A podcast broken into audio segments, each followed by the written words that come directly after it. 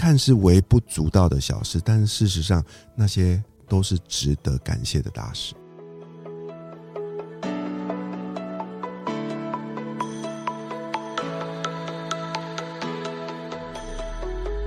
欢迎今天大家跟我一起收听这个理想名人堂的系列单元。那么我们常听到一句话嘛，就是“人因梦想而伟大”。可是如果这个梦想只是停留在脑袋里面，那它其实只是我们脑袋中稍纵即逝的烟火而已。可是呢，我觉得真正可贵的地方，其实是让梦想转化为理想，勇敢的走向实践的过程。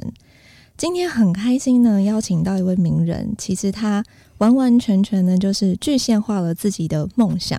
那这位来宾呢，其实在他四十五岁的时候，他突然被公司通知，如果在这个最后的这个两个月六十天内，他的这个公司部门的业绩还是没有起色的话，他就只能这个离开，就是有点类似被资遣这样的概念，所以。想当然尔，这个一瞬间的这个生活的重心，其实就这样完全消失了。原本做了很多年、付出所有心血的工作，就这样被这个老板这么无情的一句话，就是“哦，叫你走就走”。所以这个会是一个多么冲击的一个人生的挫折。可是呢，今天这位来宾呢，他其实我觉得很厉害的地方是，他靠着自己的毅力，还有很务实的这个方法论。把自己的这个职场倒数的这段过程集结成册，出成一本书。后续呢，更把这个 design thinking 的这个设计人生的概念糅合成这个自己的人生的一个方法论。所以我今天呢，也非常荣幸可以邀请到这位来宾来跟我们一起分享，他是如何这个走过这一段的一个，我觉得是很不容易的一个过程，然后逐步的去实践自己的梦想。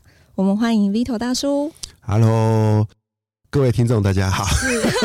有点不习惯，我突然变成一个被访问的人。没错，因为 Vito 大叔其实自己有两 两个这个两支 podcast 节目，所以我们今天算是这个位置互换、角色互换。我刚刚说转不过来，今天被一个这个妹子访问，这样 Vito 大叔感觉如何？很很紧张，很兴奋，很开心。嗯，那。一开始是不是可以先请 Vito 大叔跟我们简单自我介绍一下？好啊，呃，大家好，我是 Vito 大叔。对，那诚如这个名字嘛，我今年是一个快要五十岁的大叔了。那我的经历啊，刚刚其实主持人的介绍已经讲得很清楚了。我是在大概四十五岁的那一年，突然遇到了 COVID-19，那我就从一个还不错的公司的一个主管，突然变成了一个中高龄的失业者。然后之后呢，我就花了几年的时间啊，重新的去呃厘清自己是谁，然后我接下来想要过怎么样的人生，慢慢的、慢慢的就也做了一些新的尝试。所以我现在是一位多元的工作者，我出了两本书，我主持了两个 podcast 节目，那我是一位自由讲师，同时我也是一位设计人生的教练。对，我花了大概三年多的时间，打造出自己的，应该是第三人生吧。对啊，因为我之前在职场的时候，曾经经历过两段人生。对，那这就是现在的我喽。OK，我觉得 Vito 大叔的声音比我在 Podcast 里面听更温暖呢。就是本人的声音其实是很温暖，而且这个温暖是那种很有。力量很有韧性，这个韧性是那个 resilience，就是我之前也有分享过，就是我很喜欢这个坚韧的这个韧性这个词。嗯。那么我也想先问，就是 Vito 大叔的是在，因为其实我是先看了这个用梦想设计你的人生的这本书，那这本书是二零二三年十二月出版的嘛？那里面里面其实提到了很多方法论，这个我们待会可以再聊。那我看完这本书之后，我反而更好奇 Vito 大叔在。最一开始四十五岁那一年，就是遇到一个这么大的一个人生冲击，然后那那时候是先是接到这个公司老板这样子的一个指令之后，才开始在脸书上面做创作的吗？对啊，我原本就是一个很平凡的上班族啦。对啊，那我曾经有想过要，比如说成立一个粉砖什么的，但是我又找不到什么主题啊，你也知道，嗯、就顶多在自己的 FB。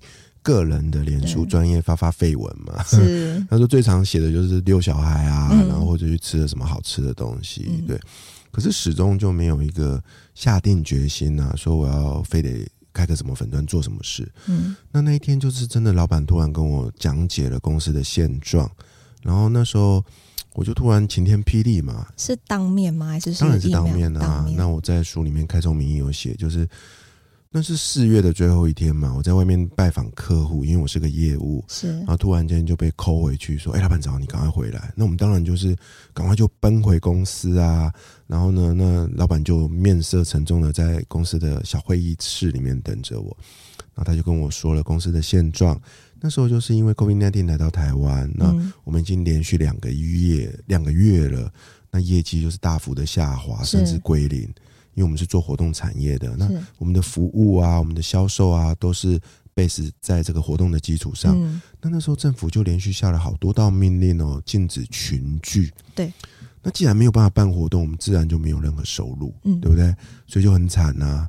然后老板就给我了这个任务，然后我就想了半天，我不知道该怎么办，然后失眠了一个晚上。后来我就决定做了一件事，我想要把这接下来我会面对的每一天。写成一篇一篇的日记，是，所以我就开了这个粉砖。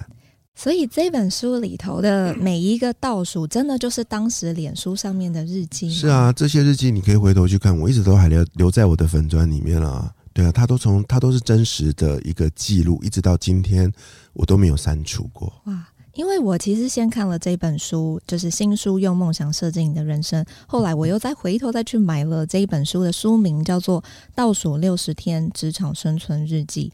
那我其实因为我的这个频道的听众也很多，都是大概呃二十五到三十四岁这个阶段。那我觉得可能有的人已经开始当到一些小主管了。那当在当小主管的过程当中，其实就是很容易会遇到这个所谓夹心饼干的状况嘛，就是哦又要向上管理。又要向下服侍我们的部署，所以我觉得这个是一个还蛮不容易的过程。那么我也很推荐大家，如果说在目前自己的职场上遇到一些，嗯，你你其实不太知道要怎么去解决问题的时候，我还蛮推荐 Vito 大叔这一本生存日记，因为你可以很清楚的去看到，当 Vito 大叔在面对。遇到这么大的一个挫折的时候，他他选择的不是躺平，诶，他选择不是摆烂。如果说以我们现在的年轻人好了，我先不要针对。但是如果有一个老板这样子给你一个这个大的目标，告诉你两两个月内要完成，我相信有八成的人会直接说：“那我不干了。”哦，可能我觉得跟年纪有关诶。是，对啊，因为你们还年轻嘛，你们大不了不干啊。可是对于那个时候的我。我刚过四十五岁，是，然后呃，我就是所谓的家有妻小嘛。嗯、那我想说，没有了这份工作的话，我明白啊，就是我没有像年轻人一样那么有本钱了。嗯，所以那时候其实啊，那当然还有加上一些所谓的心里面的骨气啊，是，就是我会觉得说。嗯，跟他拼了。哦，跟他拼了，所以你可以透过这本书的呃语气，可以感受到，那是我没有想要放弃的。嗯，我就真的就是扎扎实实的面对挑战，然后正面对决。是，然后老板给我两个月嘛，对不对？事实上两个月，呃，六十天就是两个月，所以我在第一个月，哎，我是有达成目标的。是是啊，我那时候还挺振奋的，我就是说。啊，我第一个月头过身就过嘛，我搞不好有机会真的可以面临挑战了。可是我万万没有想到，就是在第二个月的挑战才开始没多久，我就被突然宣告 game over 了。嗯，哦，那件事第二十八天的时候，嗯，那我就我就很难过啊，因为我觉得说啊，游戏规则不是这样的啊，对啊，跟你当初讲的不一样。这件事给我也也是一个很大的启发，欸，哎，那时候我才第一次意识到，不对，在职场上就是这样。永远没有所谓真正的游戏规则，因为你不是游戏的创造者。嗯。哇，这句话讲的我觉得非常的好。我们都，我们都只是这一个剧本里面的一个角色而已，只是棋盘上的那一个棋子罢了。嗯嗯，那我们要怎么样能够去？这个创造出属于我们自己的角色呢？是啊，那你第一个要做的就是让自己勇敢的离开那一个棋盘呢、啊。嗯，这就是离职嘛，对不对？嗯、对啊。可是我的第一本书讲的是我在职场上最后那一段日子的心得啦。那事实上也是透过整理那些心情去梳理自己。嗯，我花了。大概有半年的时间去接受、去厘清这件事情，以及找出自己的下一个的目标。嗯，那我把这些东西全部都写在第一本书里面了。嗯，那一直到今天，还是有很多还在职场上工作的朋友们，会因为这本书来给我很大的一个回馈。哎呀，那我也很高兴自己曾经写下了这一本记录。是。我觉得真的非常推荐大家一定要买第一本书，加上第二本。我觉得这两本是一个上集跟下集的概念，它是一个武功秘籍。耶，就是大家去想我们的人生，大家。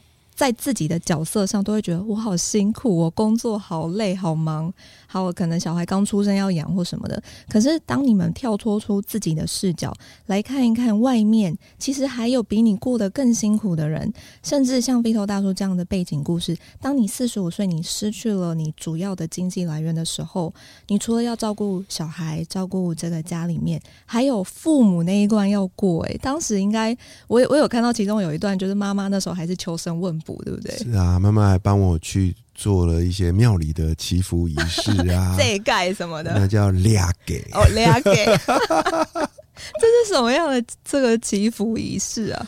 他其实就是去庙里面去帮你化解一些什么冤亲债主的业力纠缠、改运的，就对。反正你也知道，不同的宗教就有不同的祈福仪式嘛。是哦，那妈妈是很虔诚的，就是一早特别去，然后跪在那边啊，跟着师傅在那边念经啊、磕头啊。嗯，嗯，我是我是很愧疚的啦，因为我会觉得说，这明明就是我的事啊，可是我的母亲却要为我跪在那边，要跪的应该是我吧。但是现在家里有人看到现在 Vito 大叔是以自己创造这个作为这个游戏的 owner 创造出这个游戏，应该是蛮开心的吧？现在妈妈还是在担心啊。那这个过程中，我我也领悟到很多事情啊，比如说父母亲永远就是那么担心，嗯，他不会因为今天你有多功成名就，然后就稍微放宽了一些心。我在书里一开始就写啊，不是有有一首歌吗？小时候的歌就是你。爬得越高，你就会跌得越深。对，有没有？那我觉得那个东西，我觉得很可怕哎、欸，它就像个魔咒一样。嗯，事实上，我自己现在也是孩子的父母亲了嘛，对不对？那我就不断的提醒自己说，呃，当父母的，你给孩子最大的祝福就是相信他，嗯，相信他可以爬爬得很高，他同时他也不会跌下来。支持支持他，对，而且就算他跌下来了，嗯，也没有关系的，他会重新再爬回去的。嗯，对啊，我觉得这就是身为父母亲给孩子最大的一个祝福。那么在当时出了这一本日记，算是。那时候应该算是蛮快就爆红的，对吗？因为当时那个粉专其实真的是还蛮我我有印象，就是还蛮有名气。然后因为那那阵子又刚好是 COVID-19 比较低迷嘛，所以在这个一般众多的我们这些小资族啊，看到真的是会觉得还蛮鼓舞人心。我不敢说爆红啊，因为跟很多的前辈比起来，那个粉专还是默默无闻啊。但是。我不得不说，对我个人来讲啊，我我我真的可以用爆红来形容，因为我从来没有想过我的文章会有人看。是，然后我后来，嗯、呃，这一路上遇到了很多的创作的后辈，我才知道说，原来大家都很辛苦的。嗯、呃，比如说，嗯，我们成立了一个粉砖，一定是从第一个按赞订阅开始嘛，对不对？对啊，对啊。对啊，然后我现在回想起来，哎，你在我我多少天累积到？一千个按赞的人，我记得两天还三天，哎呀，我三天而已，很厉害，我觉得不可思议啊，对不对？可是，所以回头来看，那三天真的是爆红。可是后来回头看，我就觉得我就走在一条稳当的路上了。嗯，我的粉砖没有没有因为这件事就是突然间爆冲，我一直到现在，我的订阅人数，我出了第二本书，最近也才正要准备突破七千。哇，那你看我花了三年多的时间，七千个。我觉得算是合理的，很快耶！真的吗？我觉得很快，我觉得是合理的，因为我回头去看，嗯、你也知道，我常讲一句话：幸福或不幸都是比较的结果。是对的，你会说很快，可是我跟我身边很多我觉得很厉害、更厉害的人，他们。太多人比我用更短的时间就超过一万个人，嗯，那我跟他们比起来，我就会觉得啊，我其实还好了，嗯。可是如果我跟那种比我经营的更久，但是他们的订阅人数远远没有我来的多的人，嗯，我就觉得我比他们有幸运，嗯。所以你说标准在哪里？你会发现没有标准，嗯。人生也是一样啊，对不对？你会觉得说哇，这个人好有成就感哦。我请问你，成就是什么？对啊，对不对？你一个月赚赚三万的人，跟一个赚五万的人，你会觉得五万的人很有成就。可是五万的人他会跟十万的人比啊，嗯、十万的人会跟二十万的比啊，二十万的会跟一千万的比啊。你永远没有一个比较的上限。所以其实那个要不要比较，其实都应该都是自己心里发出来的那一个意念吧，就是你自己应该是可以决定你要不要去比较。没错，你唯一能比较的，我后来找到一个答案，就只有一个人，就是你自己啦。嗯，你跟昨天的自己比较，你满意吗？嗯，如果你觉得你停止成长了，哪怕你现在是多少万的订阅者，你永远不会满意。对啊，这个就好像所谓的那一种像冒牌者症候群吧，啊、对不对？就是我都会觉得，哎，我不够好，我不够格站在这里。即便我记得有一个研究是他们针对哈佛大学的这个学生去针对他们去做这样子的调查，其实教室里面真的超过三分之二的人都觉得他们自己是没有资格站在。哈佛大学里面念书，你不要说哈佛大学啊！我告诉你，很多发哈佛的老师也是抱着一样的想法。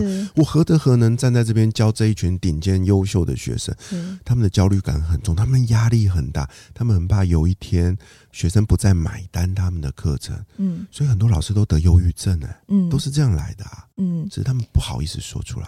那这个其实，我觉得我们如果说追根究底来看，为什么这些老师这么的嗯想不开吗？就是即便外人已经觉得他其实很有成就，可是他还是会觉得自己不够好。这个是一种不够相信自己的意念吗？这是其中一个啦。那我觉得有另外一个比较大的动机是来自于他们想要越来越好。嗯，因为追求更好是人类成长的一个动力。是。对不对？人类就是因为这样才，你看我们才进化到现在的文明嘛。如果每个人都每天一起床就觉得我自己好棒棒，那我，我们不会不会变成今天这个样子。所以我倒我说它是好事，嗯，但是水能水能这个叫做什么？呃，载舟亦能覆舟，对不对？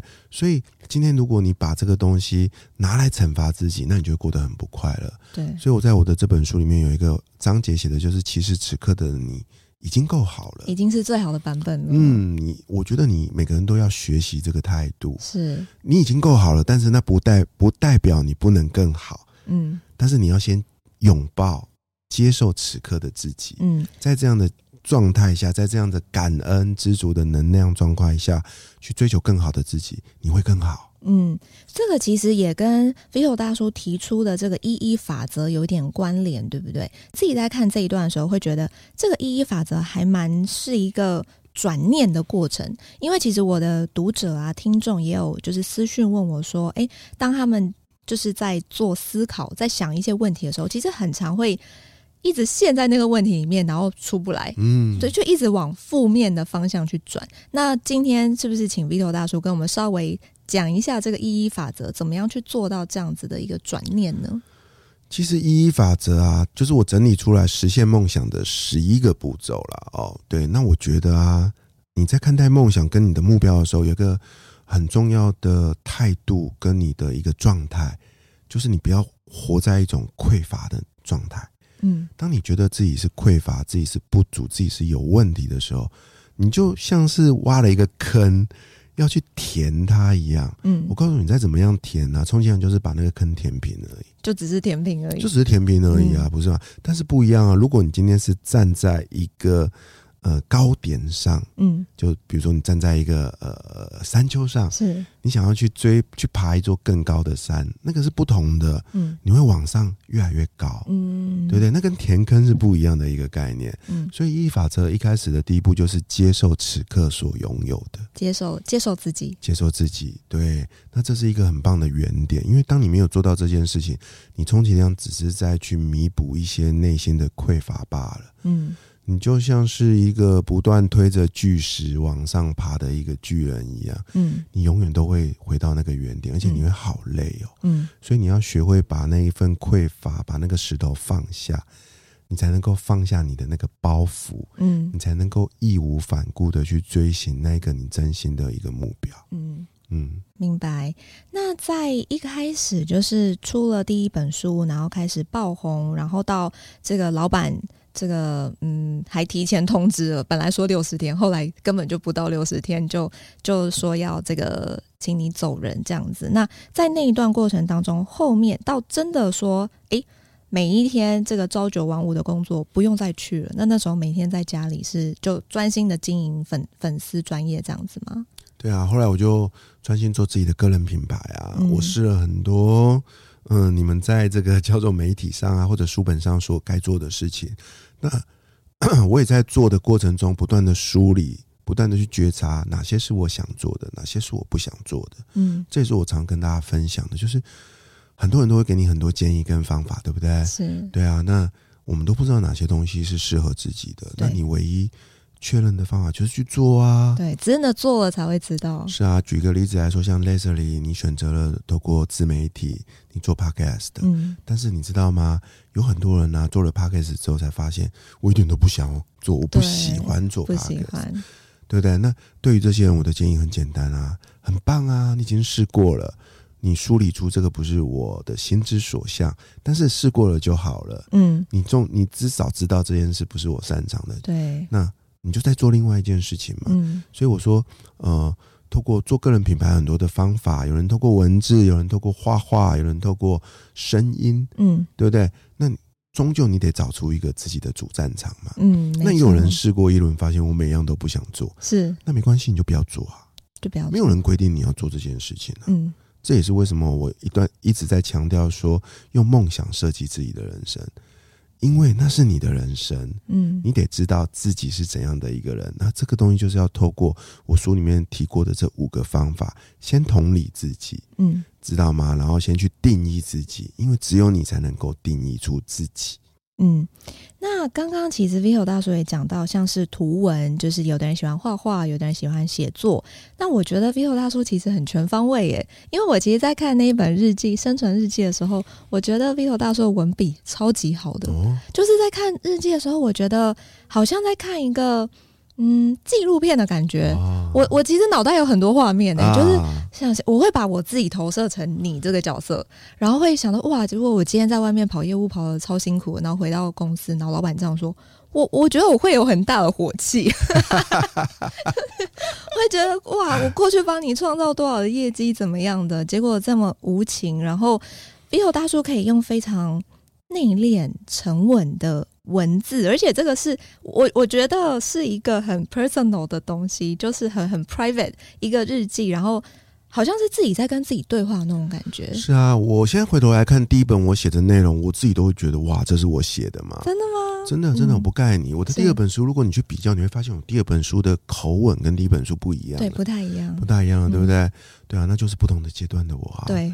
在第一个阶段，我在写那些文章的时候，其实其实是带着一些悲愤的，嗯。然后那时候呢，我也没太多时间书写，所以那时候我是每天早上五点起床，然后我就透过上班前的这两个小时，是我给自己一个 deadline，哇每天就是两个小时，因为我就是七点钟我就要送小朋友上学嘛，对不对？嗯、所以我就是我也没有设闹钟，反正我就是起床写到七点钟，那个闹钟响我就要出门啊，对，所以我脑袋就个哒哒哒哒的倒倒数计时，所以就一直写，然后。嗯我也都没有打草稿的，嗯、我都是我有试过，前一天想好我要写什么，我想不出来的，因为我每天回家都累死了，累死也知道的。对，我只有第二天早上起来脑袋空空的时候，我想到什么我写。灵感那时候才是最真实的自己。所以我第一本书啊，我现在回头看很神奇耶，那就有一点像是一个，我也不知道是谁呢，引导着我写出来那六十天，嗯、然后我现在回头看，我再也写不出那个东西了。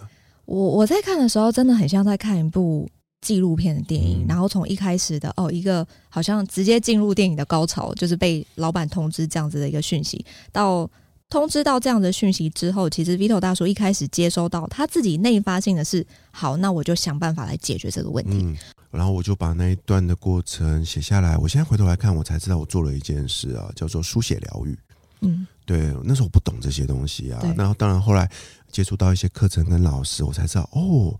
原来透过书写是疗愈自己的一种方式，我就这样疗愈自己了整整两个月。那我很感谢那段过程，因为我除了疗愈了自己，我也疗愈了很多人。嗯，然后最重要的是我写下来了。嗯，如果没有那一段过程，我可能今天还走不出来。所以很多人问我说：“哎，你是怎么样可以走出来的？”很简单啊，写着写着就走出来了。真的，而且有有的时候，我觉得人都是很容易遗忘事情的。所以，当我们人生又在碰到下一个挑战跟困难的时候，再回去翻这本书，应该会觉得哇，很佩服当时的自己，觉得当时的这六十天，哇，我我真的是花了很大的一个心力跟自己的。嗯，逐梦踏实这样子一个过程，去想办法解决问题。所以，像我自己也是，我我偶尔会写日记。然后，其实我也是从去年开始经营自己的这个部落格，然后透过写作，我一开始也不觉得我自己是写作的料，就觉得我又不是作家，我从小也没有想过这个志愿。可当我真的开始写的时候，我就发现真的很爽快那个感觉，就好像你把你心里所有的话倾诉在这个电脑上面，然后你就打，你就打，你就打。一开始也不用太过于呃计较，说一定要用什么成语啊，什么一些很华丽的文字。那跟大家分享，这有一套方法叫做自由书写啊。自由书写。所谓的自由书写，就是你就坐在你的一个书桌前面，拿出你所有惯用的工具，比如说一张白纸啊，也可以啊。如果你爱用电脑，那你就打开电脑，不管你是打开记事本啊，或者是什么 Word 啊，都可以啦。反正你就随便打啦。你就给自己一段时间，啪啪啪啪啪，想到什么就打什么。是，我告诉你很神奇哦。等到时间到，你回头看，哇，我写了那么多东西哦。真的，嗯，那个东西其实多少就反映了你当下的一些心情呐、啊。嗯，这个应该也有一点跟用梦想设计你的人生这本书提到的感恩日记有关系，对吗？它其实感恩日记就是这样来的，只是感恩目的会有一个比较明确的目标。嗯，感恩目的是要大家在睡前去写下那一天你很感谢的几件事情。嗯，那有的人就是目标比较小，写一件就够了。但有的人，哎，除了一件之外，还可以写第二件、第三件，那你就写。嗯，那重点是写完这些的时候，你就会有一种感觉，就是哇，我今天干了一些事情。嗯，我们以前常在上班的时候，常常就是觉得今天一整天不知道干什么，真的累得跟狗一样。对不对？但是如果你愿意用感恩日记的方法去记录的话，你会发现，其实哦，每天呢、啊，你都会干一些，就是看似微不足道的小事，但是事实上那些。都是值得感谢的大事。嗯哼，嗯，明白。那在这一个过程当中，就是到那时候，就是 COVID nineteen 的时候，然后离开工作了。那时候是不是也曾经去思考过，到底要在呃重返职场呢，还是就开始专心的经营这个个人？当然啦、啊，我在第二本书的前半段就写了这段过程呢。就是我那时候只知道一件事，好不容易踏上这条路了，对，对不对？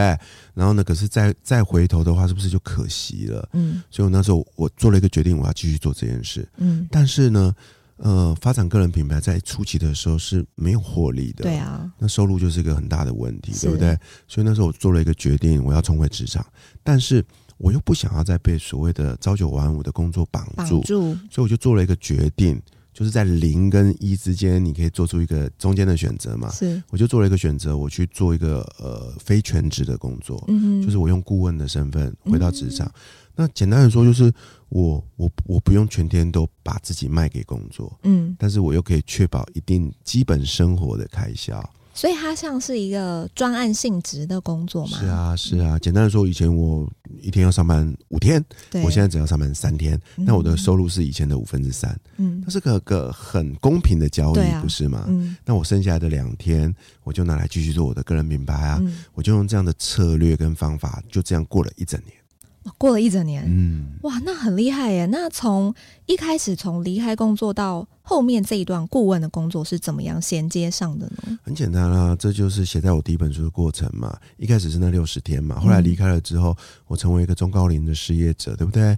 那我那边透过了。有半年的时间，因为我们会有那个叫做失业补助嘛。对，我就透过那半年的时间，一方面梳理自己啊，然后一方面去思考我下一步要做什么。嗯，那后来呢？哎，我又把握了失业者的一个机会，就是我们可以去上那个职训课。嗯，那上职训课是有补助的，所以我又多了三个月。哇，对不对？那三个月，嗯、然后我就去呃，一方面上课，一方面学一些新的东西。是，所以你看这样一来一往，我不就是九个月？嗯，啊，这九个月完之后呢，我就做了一个决定要回去嘛。对，所以九个月完之后，我就回去上班一年啊。嗯，对不对？啊，这一年完了之后呢，我就做了很多尝试啊，包含了开了我的第一个 podcast。嗯，OK，那等到呃一年之后，我突然意识到，我好像不能这样下去了。为什么呢？因为我开始意识到。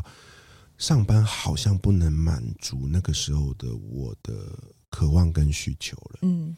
因为你也知道，上班族你还是必须得付出很多责任跟义务的。对，时间还是要贡献到。对对，而且老板老板都是这样，老板会希望你投入的越来越多，是他希望你贡献的越来越多。老板甚至跟你开口说：“哎，你把考虑变成全职的工作啊。”哦，对，他开始放出一些诱因，然后很诱惑，你知道吗？我只要点头，我就可以回到以前的那个轨道上的生活了，对，对不对？可是我一点头，又代表一件事，就是我好不容易耕耘到现在冒出来的那一点点小火苗，好像就要被浇熄了，嗯、是对对。那那时候我纠结了好几个月，那后来我是意识到，好像不能这样下去了，因为那时候我已经开始有点在工作上找不到我以往的热情了。是，对，所以那时候就是我刚好也是休了一个年假啦。嗯，那在那个年假的过程中，我突然意识到我再也不想回去了。嗯，所以在年假之后啊，第一天上班我就跟主管提了辞呈。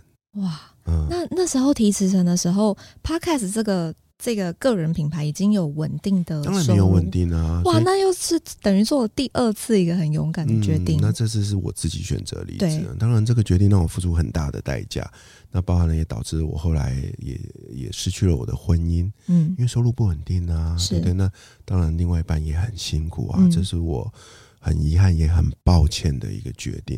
但是在那个的时候的我，我已经没有办法再骗自己了，嗯，对啊。因为我很清楚知道，如果我继续这样下去，我就只会，呃，什么都不是，什么都不行，嗯、可能又会继续陷入下一个那样子一个齿轮的一个轮回里面。对，我必须要、嗯、呃不留后路的给自己做人生最后一次的尝试。对，对我就做出了这个决决定。是对，那当然后面又再努力了一年两年的时间，好不容易才有了今天的这一点小小的成就。是，但我得说的是，在这中间，我曾经很痛苦，我曾经失去所有。嗯嗯，但是我再也没有什么东西可以失去的时候，反而激荡出我另外的一个很大的一个内在的动机跟力量，嗯、那、我可以走到今天。后来也成为了这个图文作家，对不对？嗯、这个我记得，我有看到这个 Vito 大叔的 Instagram 的 IG，其实都有画他的绘画。那个是什么样的一个画？OK，那也是一个我说的打造原型的一个过程嘛。当我有意识到说，哎、欸，我还蛮想画画的，嗯，那我就开始用自己的方法去体验、去学习怎么样去画画。嗯，那我知道这东西是要记录下来的。那 IG。I G 一直就是个以图为主、以文为辅的东西，对，对不对？那大部分人用 I G 都是用摄影的，嗯，那我自己对摄影没有太多的兴趣跟热情啊，嗯、但是我知道，哎，或许我可以用自己画的画，所以我就开始有意识的去记录，这样当然就是九九一张，九九一张了。嗯、那到目前为止也累积下来一路走来的一些蜕变的过程，是。那我很庆幸我做了这个决定呢、啊。对啊，对啊，因为我无意间看到的时候，我觉得那个。那个画风很像现在年轻人很流行的那个叫做四言会，嗯哼，就是一个很素描、很草写，然后整个画风非常的干净单纯，然后仿佛你好像看了这个画之后，你可以看到那个人的灵魂的那种感觉。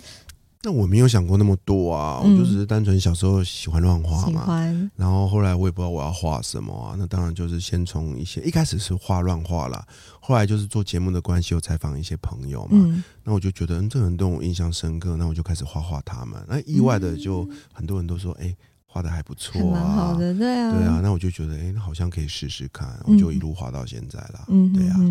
那那时候呃，从这一本就是到后来就是。等于说，你跟主管提了离职，为自己做了一个决定，然后开始要全职创业这样子的一个过程，是在这个过程当中开始接触了设计人生。呃，design thinking 这样子的概念吗？事实上不是、欸，事实上是我还在那个，就是在我顾问工作的那兼差的那段过程中，哦、就已经有在接触了。对对对，就就开始接，因为那时候我很迷惘啊，嗯、我想要去学一些新的方法，能够帮助我去理出一些头绪。嗯，所以那时候因缘际会，我就接触到设计人生这一套课程。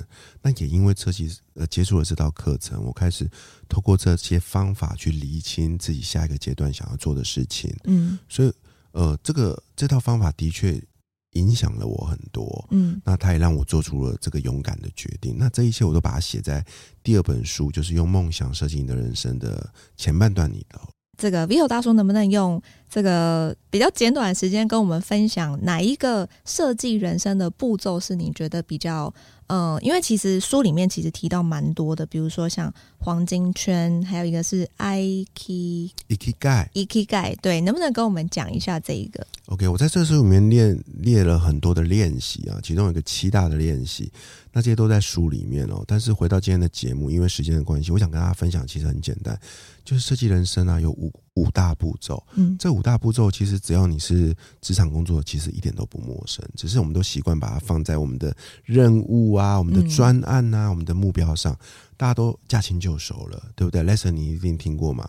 叫做什么？比如说 PDCA。那回到你的呃设计你的人生，它有五个步骤。第一个步骤叫做同理，嗯。OK，同理谁？同理你自己。嗯，这是最重要的一个步骤。是，因为我每天都在成就别人，真的在成就别人，对不对？嗯。所以设计人生的第一个步骤，设计人生服务的对象不是别人，只有一个人，就是自己啦。嗯。设计你自己的人生啦，所以你要同理自己。嗯。你不要笑哦，很多人都不知道自己要的是什么。嗯。所以每个人的第一个步骤就是同理自己，我是谁？是，我是谁？我是谁？很重要，每天都要问自己的这个这个问题。OK，然后呢，第一个步骤同理自己啊，重新认识我是谁。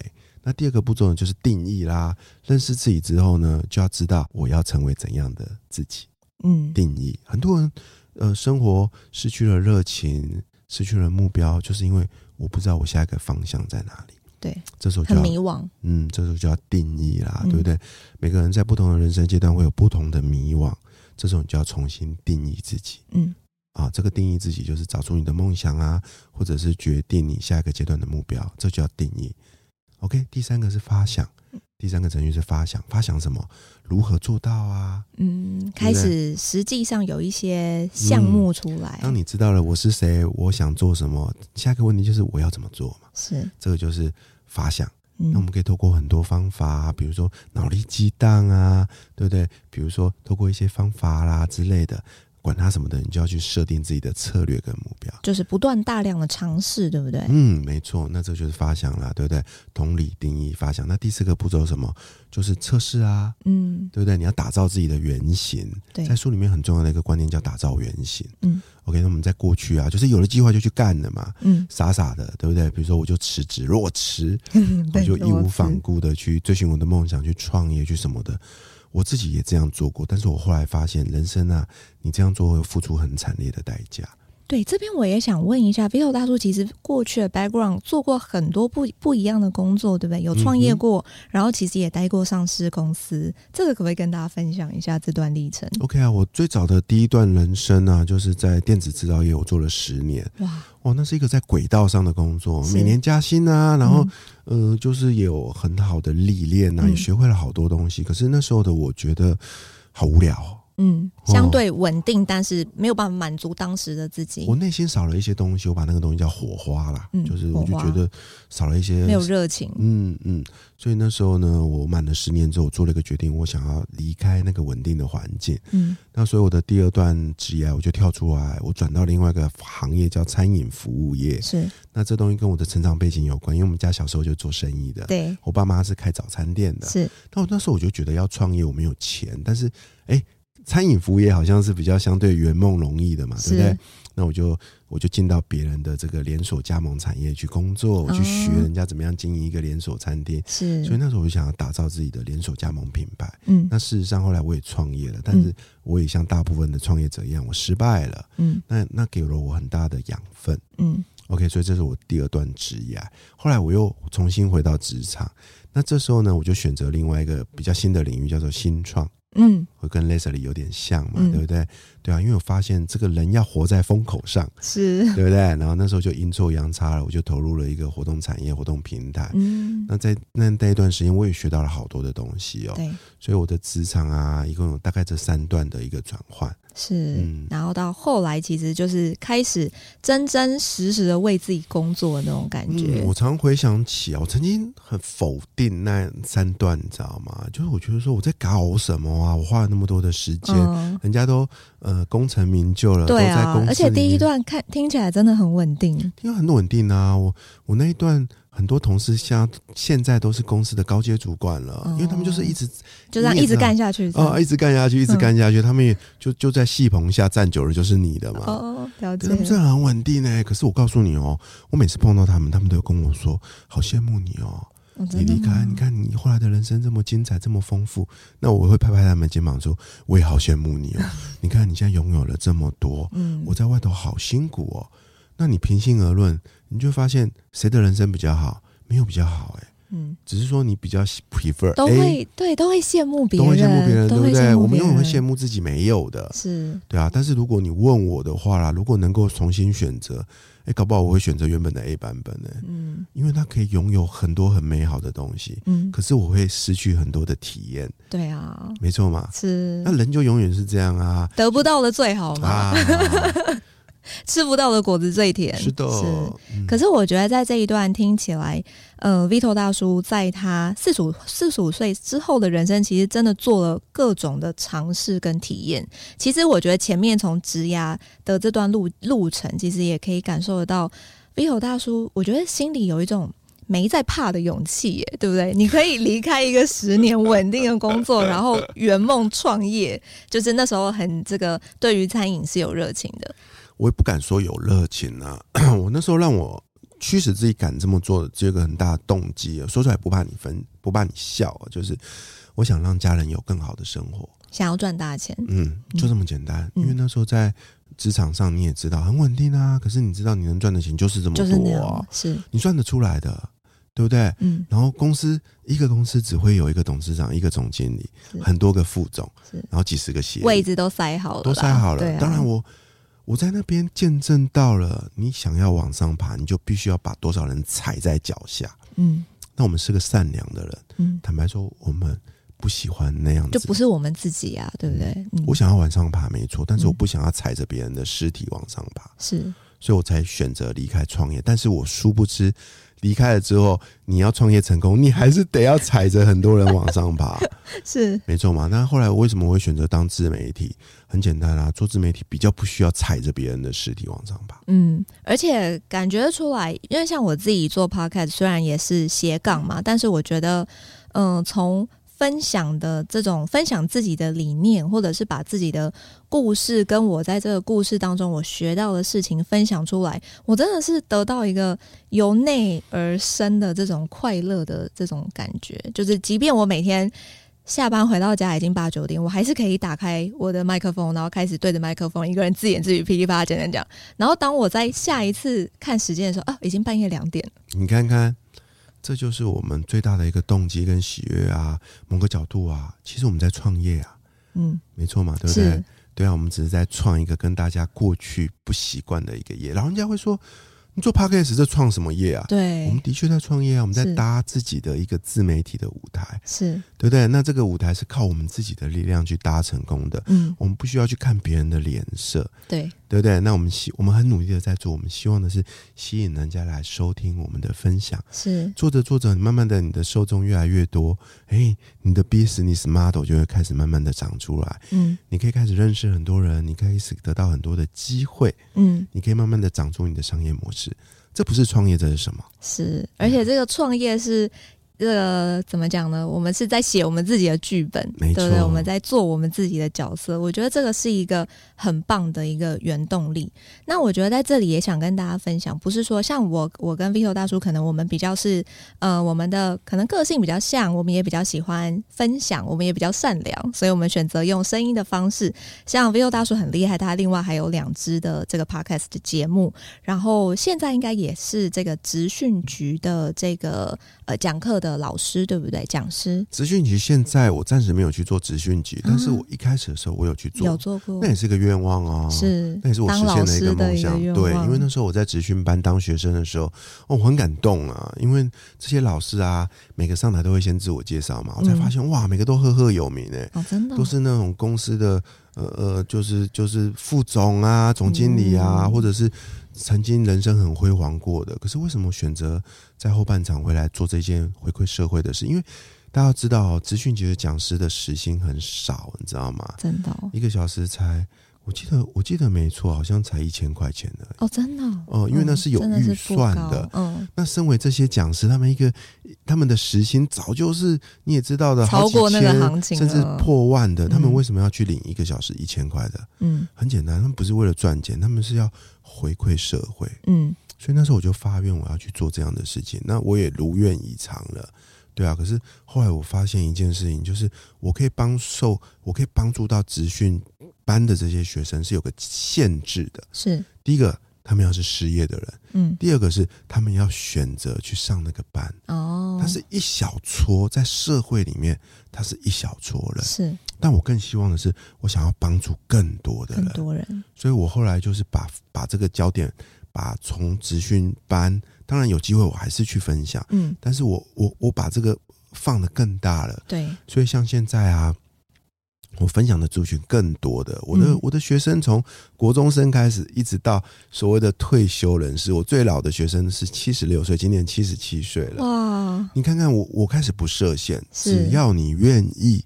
只要你愿意被我影响，我都很乐意分享我的生命故事，让你知道。是，嗯、这一些学生是透过老师网站的这个一对一的那个诊疗室去找到老师的吗？这只是其中的一个途径，那有很多是邀请的。嗯，因为你知道现在社会上有很多的管顾啊，是有很多的协会啊，那有很多的学校单位，对不对？是，那我来者不拒啊。是，对啊，你只要我管你因为什么原因，你知道了我，对，然后呢，你认同我的理念。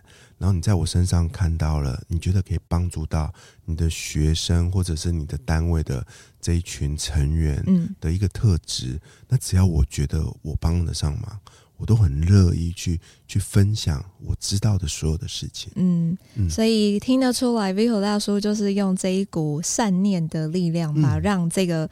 自己的这个个人品牌自媒体的这个齿轮后面，真的就好像飞轮效应一样。啊、一开始踩的时候很重很难踩，我自己超喜欢飞轮课，一开始真的好重哦。可是到后面达到某一种平衡之后，其实你轻松踩，啊、那个转速一样会很快。惯性在是。对对，做任何事都一样啊，包含了我们刚聊过的经营自媒体啊，做粉专，一开始没人看的，对，那做着做着，一开始有一些人会会看的，是你有一些粉丝了，对不对？你就有动力继续写下去。对，那做 Podcast 节目也是啊。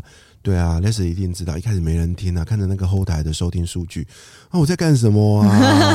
我自言自语干什么啊？我还好哎、欸，因为我都是自己听啊，就是录完哎，隔天自己听就觉得特别的开心，这样。对对，然后做着做着，哎，节目上榜了，哎。一直在榜上，然后有些人会回馈，会支持你，会给你一些好的评价，嗯，你就动力做下去了，对，对不对？那我们就是这样一路做到现在啊，对，我们找到了一股支持自己做下去的力量，是。而在这时候，你的目标已经不再是那一个想要证明什么，或者是想要红，不是的，你只是单纯觉得说，嗯，我可以帮到一些人，就是做这件事情的时候，你可以带给你快乐，嗯，带给自己快乐是很大的一个。我觉得是很大的一个热情所在呢，嗯，因为没有人可以支持你啊，真的，对啊，所以我在这里也想鼓励各位听众朋友，就是我相信你们。心里一定有梦想，只是你们可能已经把它藏起来很久了。可能你们已经现在工作呃将近十年的时间，然后每天这样子朝九晚五的工作，让你以为好像生活就是这么的单调。但其实你是可以有选择去跳出这个框架以外去思考的。没错。所以如果呢，你这个是如果你深陷其中，然后你其实你也很想帮助自己去跳脱这个思考的框架，那么就很推荐大家一定要买这个 Vito。大叔的这两本书，这一本新书的书名呢，叫做《用梦想设计你的人生》。好，那节目的最后呢，也想要请教一下 Vito 大叔，你觉得我们应该要？因为我觉得我们现在年轻人很多都会，嗯，当然，我觉得这个自我认同可能会比较少。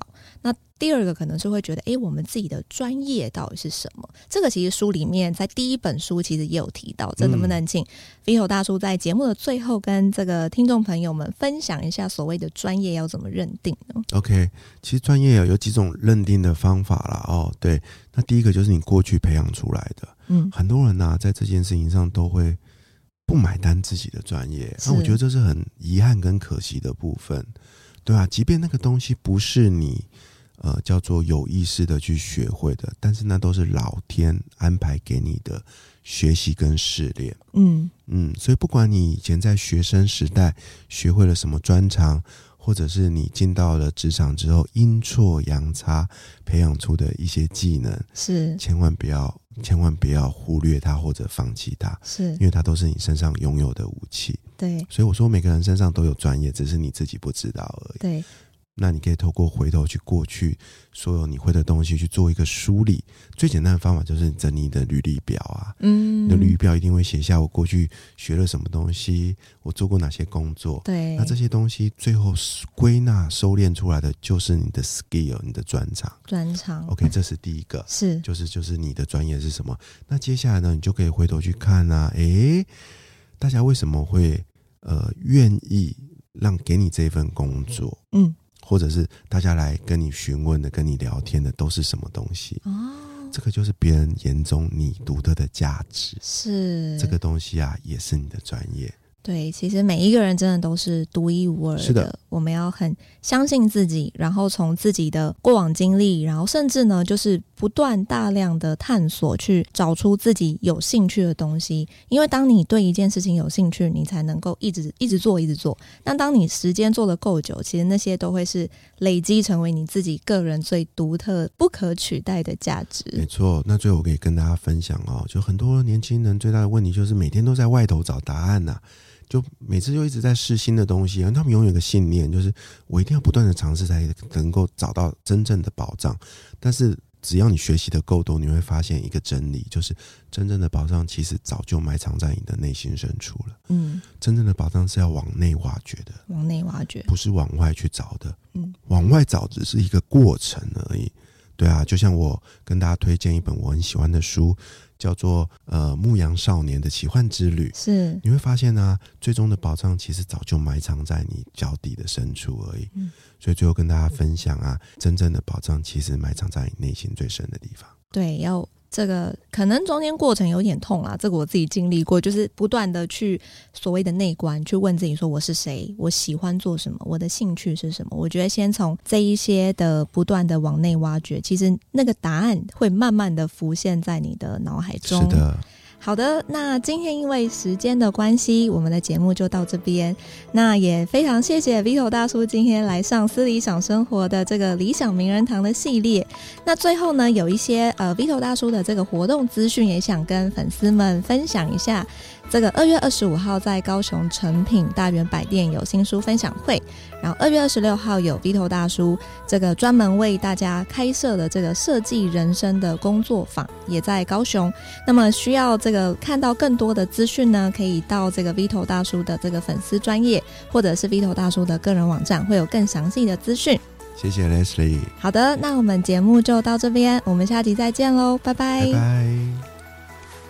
耶、好厉害哦。